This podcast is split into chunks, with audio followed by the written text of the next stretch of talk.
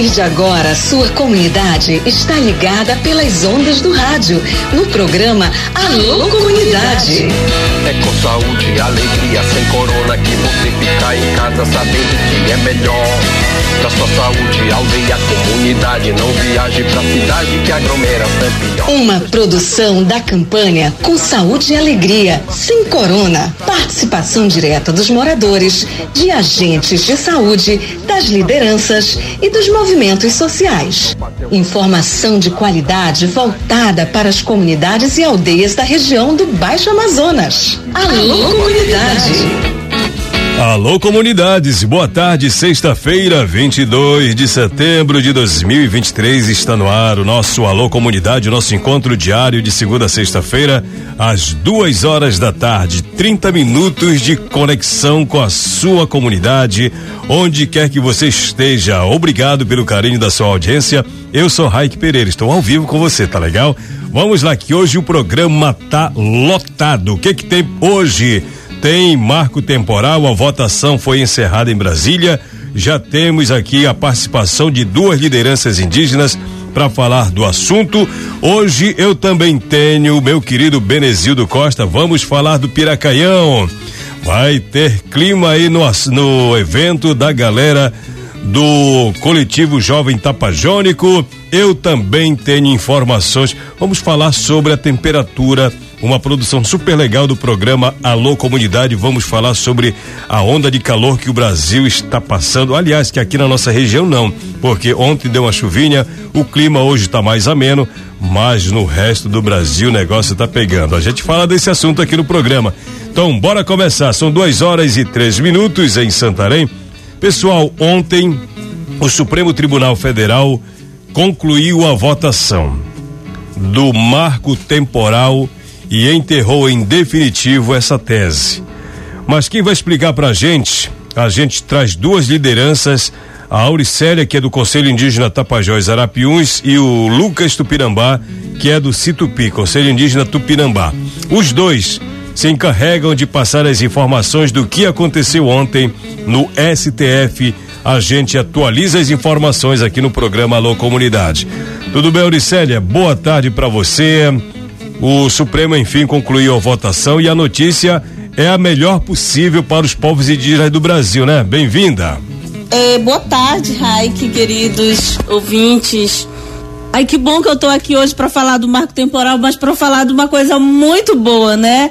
Que é a, a votação que aconteceu esses dias, ontem, é, e quer dizer, esses anos todos aí, desde 2021, que a gente vem estando na luta, mas é muito, foi muito histórico o dia de ontem, o dia de 21 é, de setembro de 2023, é muito histórico para os povos indígenas, porque a gente conseguiu, ah, depois de muitos anos de luta, de muitas mobilizações, tanto no território, nas aldeias, nas escolas, é, em Brasília, nacional e internacional. Então, parente, você que está aí dentro do seu território, na sua escola, que você que fez mobilização contra o marco temporal, a gente está aqui para dizer que a gente conseguiu, que valeu muito a pena nós termos lutado, porque agora a gente pode esperançar no retorno da demarcação das terras indígenas, assegurar o nosso futuro, assegurar o futuro dos nossos filhos, até. É, das novas gerações, né? Que era muita preocupação esse marco temporal de fato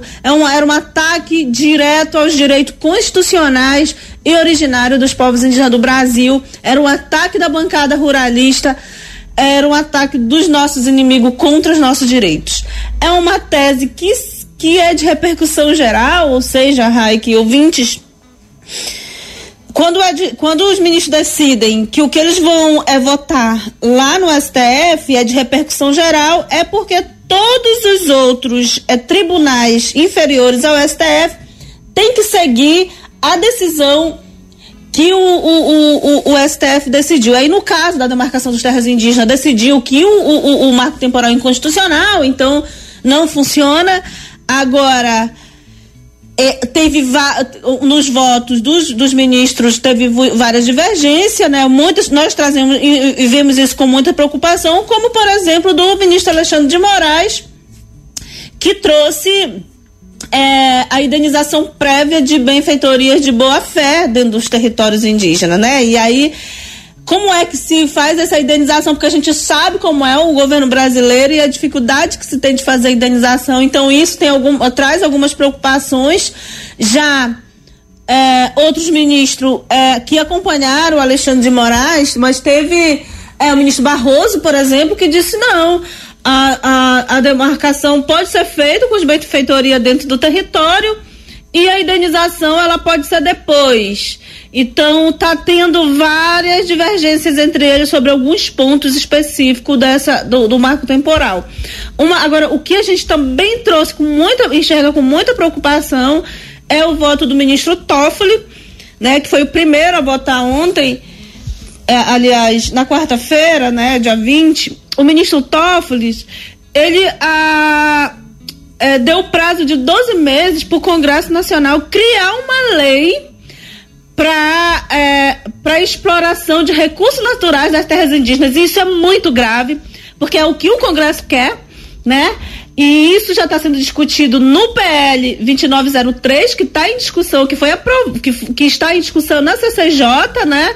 Que começou também no dia 20 na Comissão de Constituição e Justiça do Senado Federal, e isso a gente está vendo com muita preocupação mas o fato é que a gente pode respirar, né, mais um pouco de alívio, a gente tem que continuar lutando pelos nossos territórios, a gente sabe que nunca foi fácil esses 523 anos de invasão no nosso território.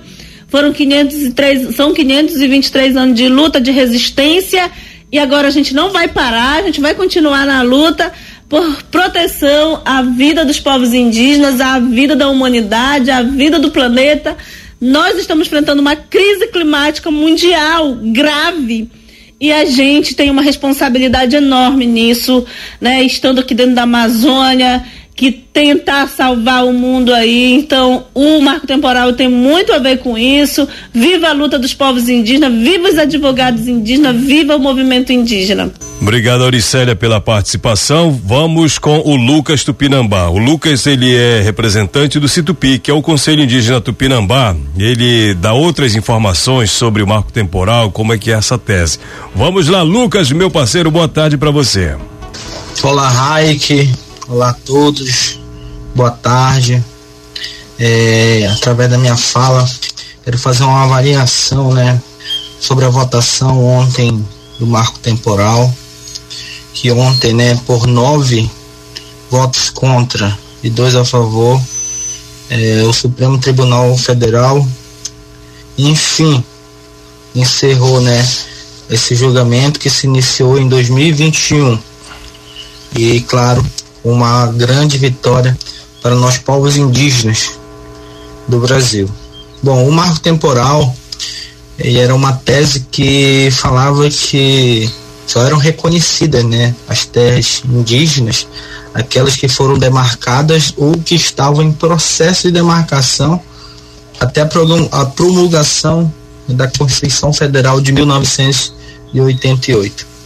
Eu acredito que todos saibam nós, povos indígenas, estamos num processo de retomada e exemplos claros são desse atual censo do IBGE de, deste ano de 2022, onde se aumentou em grande escala a porcentagem de população indígena em nosso país. O marco temporal iria nos afetar diretamente, principalmente muitas terras indígenas aqui na região do, da região do Rio Tapajós, de Arapiuns, que tem o seu processo após a Constituição, né, a promulgação da Constituição de 1988. Então é uma grande vitória para nós os indígenas e um dos, um dos, uma das falas do ministro, inclusive do ministro Edson Fachin lá no início, em 2021, dizendo que a, o poder, a posse sobre a terra é dos originários. E os originários somos nós, povos indígenas. Então, uma grande vitória não só para a população indígena, mas para a população brasileira.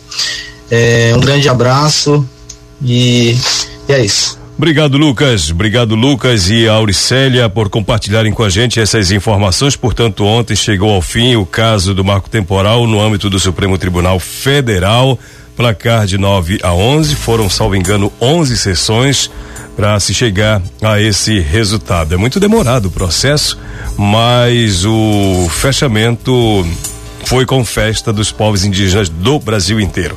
Duas horas 12 minutos em Santarém. Aqui você fala. Alô, comunidade. Vamos falar de Piracaião, vamos falar do coletivo Jovem Tapajônico já promovendo a partir de hoje o Festival Piracaião e desta vez embalados pela campanha Climou Mulheres pela Justiça Climática. Meu amigo Benezildo Costa, atualizando as informações pra gente. Tudo bem, Benezildo? Me conte alguma coisa legal aí desse Piracaião, Benezildo, bem-vindo. Boa tarde, Raik. Boa tarde a todos os amigos, ouvintes do Alô Comunidade.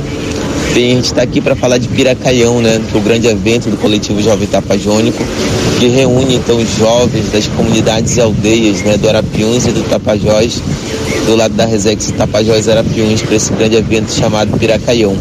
Na verdade, é um evento da segunda edição desde o ano passado, no qual temos como objetivo aí mobilizar os jovens das comunidades e aldeias para fazer grandes discussões né, de grandes problemáticas é, que estão afetando, na verdade, as nossas comunidades. Né? É, como eles, dentre eles, nós temos aí a questão do lixo, a questão também das drogas. E esse ano também a gente está com o tema Climou, né? Que são juventudes e mulheres pela justiça climática, uma vez que também é nosso grande, nosso grande protagonismo é pela luta da Amazônia. Então, por toda a vida, né? Por tudo aquilo que realmente é, vem contra a, o, o bem comum de todos, o bem viver de todos, entendeu? Então nós, mais uma vez esse ano, né, hoje, é, sexta-feira, é o dia de deslocamento da juventude para a comunidade que vai sediar o evento Suruacá. É, estamos indo para o Tapajós, né, conduzindo jovens é, das comunidades desde Muratuba até Suruacá. E também teremos os barcos vindo de Santarém também, com as entidades, com outras equipes também, e de outros jovens vindo de outros territórios também para trazer as suas experiências, as suas falas também, né? As suas lutas também é, para este grande evento. Então, Piracaião, esse grande encontro de debate, de reunião, de discussão, né, para que a gente possa ter, é, levar em frente a nossa luta aí em defesa da Amazônia. E também, Raik, é, a gente quer aqui mais uma vez né, ressaltar que também além de desse grande momento, a gente vai ter também momento cultural, né? Que nada mais é do que numa piracaia sempre rolar aquela música, né? É, da nossa região também, aquele carimbó, aquele brega também. Vamos ter a noite cultural, a noite culturais também, que a gente vai abrir para que os talentos né, das comunidades possam se apresentar, cada um trazendo um pouco da sua cultura. Então é isso. Já começou Piracaião, né, o primeiro dia de deslocamento. Salve toda a juventude que vai estar presente, é, que a gente possa alcançar o maior público aí de jovens, para que a gente possa alcançar também o nosso objetivo, que é sempre é, remexer, né? É sempre colocar também na vida de outros jovens a nossa grande luta e fazer com que eles façam parte também dessa grande onda aí que remexe o Tapajós e o Arapiões, que é o coletivo Jovem Tapajônico. E é isso, viu? Então esperamos que Suracá, né, mais uma vez, seja esse grande palco no qual a gente vai passar esses dois dias fazendo é, esse momento muito histórico também para a vida da nossa juventude, para a vida do nosso território. E é isso, viu, Raik? Bom Piracaião para todos nós. É, sábado com certeza tem muito mais informações para segunda-feira também. E um abraço a todos. Valeu, Benezildo. Puxa vida. Ah, essa é a juventude fazendo acontecer a segunda edição do Piracaião. Evidentemente que a juventude está se mobilizando desde o ano passado, já faz tempo, né? E essa é mais uma edição para mandar o recado para o mundo de que aqui no Tapajós tem uma galera antenada, conectada por dentro dos assuntos e debate essas questões, principalmente as questões climáticas. Falando em questão climática. Nesta semana, o Brasil está em alerta máximo por conta da onda de calor. As temperaturas estão super elevadas e tem cidade que já chegou até 38 graus. Algumas capitais já bateram recorde de calor e outras podem chegar lá até o fim desta semana. Matéria da CNN Brasil diz o seguinte: Três capitais brasileiras bateram seus próprios recordes de calor neste mês de setembro e outras duas podem bater a marca até o final de semana, quando a onda de calor deve chegar ao seu ponto mais alto do país, segundo a Climatempo. Campo Grande, Mato Grosso do Sul, 36 graus atingiu na quarta-feira, dia 20. Goiânia, 38,3 graus. Boa Vista, Roraima, 40,6 graus. São informações do IMED. Em Campo Grande, o recorde de temperatura era de 35,2 graus em 2023, segundo o Instituto Nacional de Meteorologia, o IMET. Até domingo, dia 24, a capital sul-mato-grossense pode chegar aos 39 graus. Já em Goiânia, o maior registro anterior de 2023 foi 37,7 graus em 13 de setembro, o recorde absoluto desde 1937. No entanto, foi de 41,2 graus, registrado em outubro de 2020. O IMET indica que até o domingo a marca pode ser superada, mas não fez previsões exatas. Boa Vista, Roraima, tinha recorde anterior de 40,1 graus entre 9 e 15 de setembro deste ano. Neste mês, a cidade chegou a atingir 40 graus três vezes, de acordo com informações do IMET. Curitiba, no Paraná, pode chegar a 35 graus até domingo. São Paulo pode ir a 38 graus. Rio de Janeiro pode alcançar 41 graus. Belo Horizonte, 36 graus. Vitória, Espírito Santo, pode alcançar 36 graus. Cuiabá, Mato Grosso, a temperatura pode alcançar 43 graus. Goiânia, 38 graus. Brasília, 34. Palmas, Tocantins, 40 graus. Teresina, no Piauí, pode chegar até 40 graus nos próximos dias.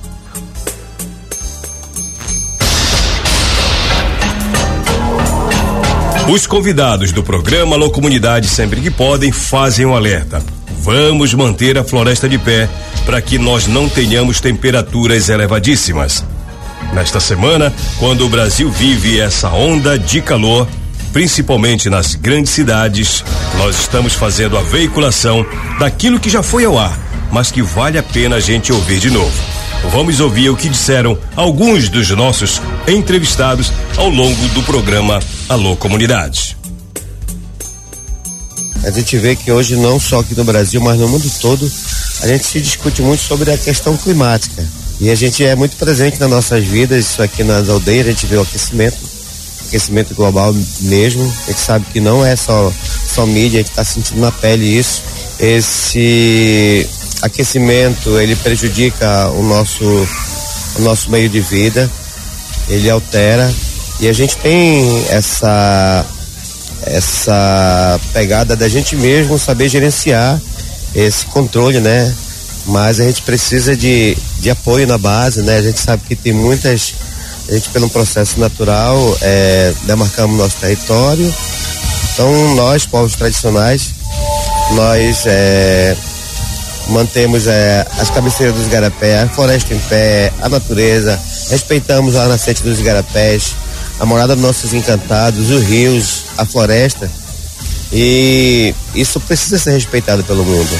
A nossa vida espiritual é, uma, é um ponto de partida muito importante e a gente preza isso muito, respeitando nossos, a nossa luta dos nossos ancestrais, a nossa ancestralidade.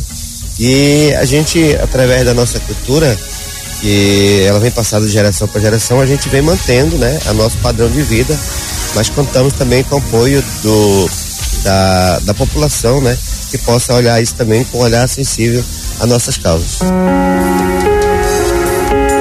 Amazônia, primeiro, ela é a nossa casa, né? Ela é o território de milhares de pessoas. Hoje no Brasil, a gente, dentro do projeto de lei, a gente está falando sobre garantir a proteção de 57 milhões de hectares de florestas públicas que a gente tem no Brasil. E essas florestas, elas estão dentro da região amazônica. Mas dentro da região amazônica, a gente tem só no Brasil nove estados, né? Além dos outros países da América Latina que também é, é, fazem parte né, do território amazônico.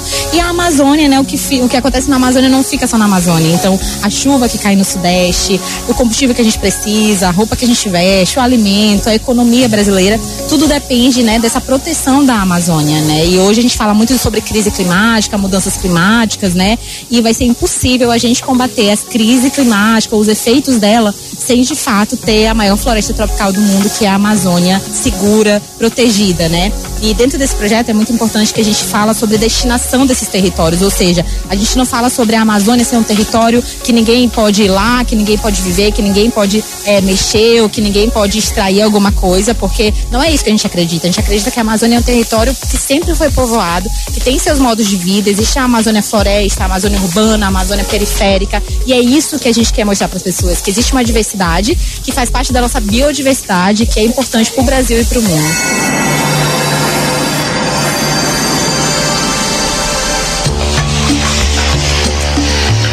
O desmatamento na Amazônia segue sendo sinal de alerta para o equilíbrio do bioma. Apesar de indicadores já apontarem diminuições nos números, é preciso recuperar áreas desmatadas e oportunizar que essas regiões se tornem fonte de renda para populações indígenas, originárias e tradicionais. O programa Floresta Ativa do projeto Saúde e Alegria tem apoiado comunidades e aldeias no fortalecimento de sete viveiros que recebem assistência técnica regular. Atualmente, 110 produtores das comunidades Nova Vista do Arapiuns, Carão, São Francisco, Carariacá, Surucuá, Aldeia Vista Alegre do Capixauã e Jaguarari, situadas na região do Lago Grande, Reserva Extrativista Tapajós Arapiuns e Floresta Nacional do Tapajós, nos limites dos municípios de Santarém e Belterra, participam da iniciativa. Juntos, produziram, somente neste ano, mais de 70 mil mudas florestais e frutíferas, com destaque nas espécies andiroba, cumaru, cupuaçu, cacau, graviola e café. Os viveiros recebem cuidados para que possam produzir com qualidade e de forma orgânica, sem uso de agrotóxicos Neles são manejadas espécies de cultivos com potencial de geração de renda para que os produtores possam alavancar o comércio local. Das mais de 70 mil mudas produzidas, cerca de 56 mil já foram distribuídas entre os produtores e plantadas nos respectivos territórios. É o que explica o coordenador de assistência técnica do PSA, o Márcio Cunha. Atualmente, o projeto Saúde e Alegria vem trabalhando um componente de restauro florestal dentro de um programa chamado Floresta Ativa, que é do projeto Saúde e Alegria. Esse projeto ele está buscando é, fazer recomposição florestal através da implantação de sistemas agroflorestais. É, sistemas agroflorestais que buscam recompor as áreas, as áreas que estão desmatadas ofertando alimento às famílias que estão envolvidas no projeto. É, no ciclo de 2022 2023, nós conseguimos produzir e plantar mais de 70 mil árvores em, nas nas, na, na, unidade, na unidade de conservação é, da Flona Tapajós, é, na Resex Tapajós Arapiuns e também dentro do Pai Lago Grande. Então, é, é muito importante a gente estar tá trabalhando esse componente de recomposição florestal, mas com sentido também de, de ofertar geração de renda para as famílias. E também, claro, que aumentando o número de árvores e diversificação de espécies na, nas áreas que as famílias trabalham a subsistência da floresta, né? Então isso também busca também melhorar a diversificação de espécies e, claro, né, a recomposição florestal desse grande bioma amazônico. Então, acho que nesse, nesse dia é muito importante a gente registrar o que o Saúde e Alegria vem fazendo na, na recomposição florestal. E isso hoje a gente está buscando da escala. Então a gente agora é, estamos trabalhando uma meta de produção de mudas, mais de, de 100 mil mudas para o ciclo 2024. Então, então isso a gente garante a recomposição de áreas com mais de, de 70 mil árvores plantadas esse ano.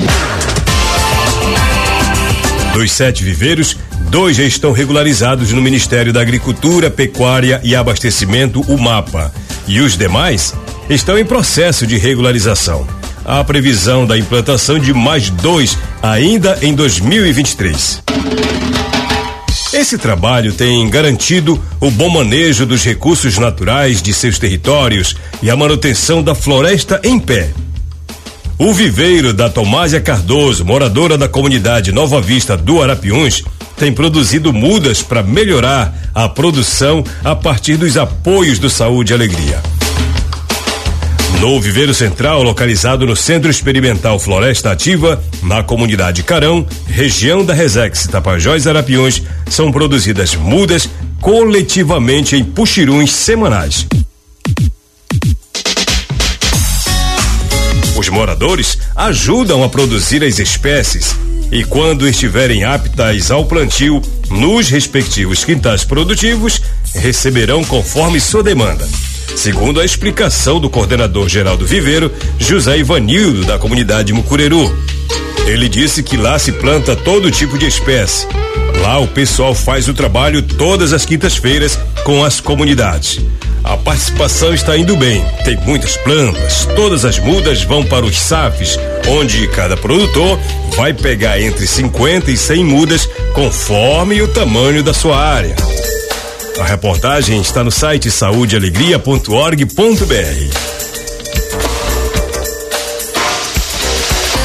Dado o recado, né? Dá um pulinho lá no site saudealegria.org.br, 2 e 28 lá tem um montão de notícia para você. Vamos lá então. As últimas mensagens do programa de hoje fala meu amigo Fábio lá na Vila Curuai, tá ligado com a gente, viu, Macião? O Fábio Afonso é ouvinte do programa Alô Comunidade, salve, salve a todos aí de Vila Curuai. Boa tarde, hoje eu estou passando para mandar um boa tarde para meu amigo Davi e família lá em Nazário, Rio Arapiões. Qualquer dia irei com vocês tomar aquele vinho de açaí, tomar aquele banho de igarapé. Aí com vocês, quem tá mandando esse recadinho é o Manuel Valdeci. Valdeci da aldeia São João. Fala, Valdeci, tudo certo? Obrigado pela audiência. Obrigado, tudo de bom. Que mais que eu tenho por aqui? Boa tarde, Raik. Dá um alô pra mim aqui em Tucumã, no Rio Arapiões, fazendo meus artesanatos. Alessandra Arapião, tudo bem, Alessandra?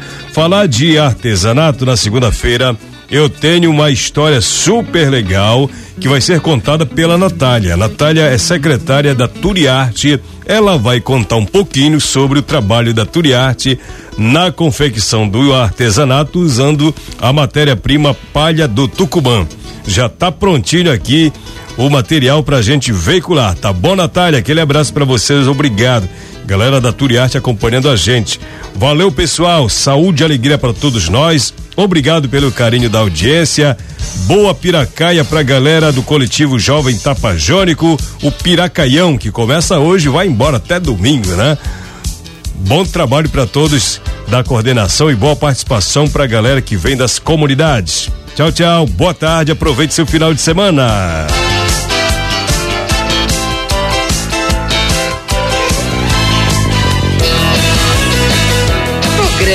Alô Comunidade, uma produção do projeto Saúde e Alegria.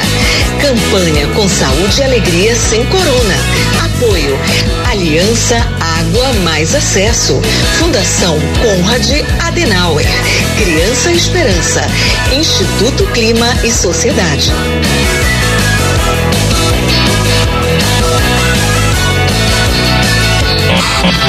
Princesa, esta é a rádio. Até que enfim, é sexta-feira.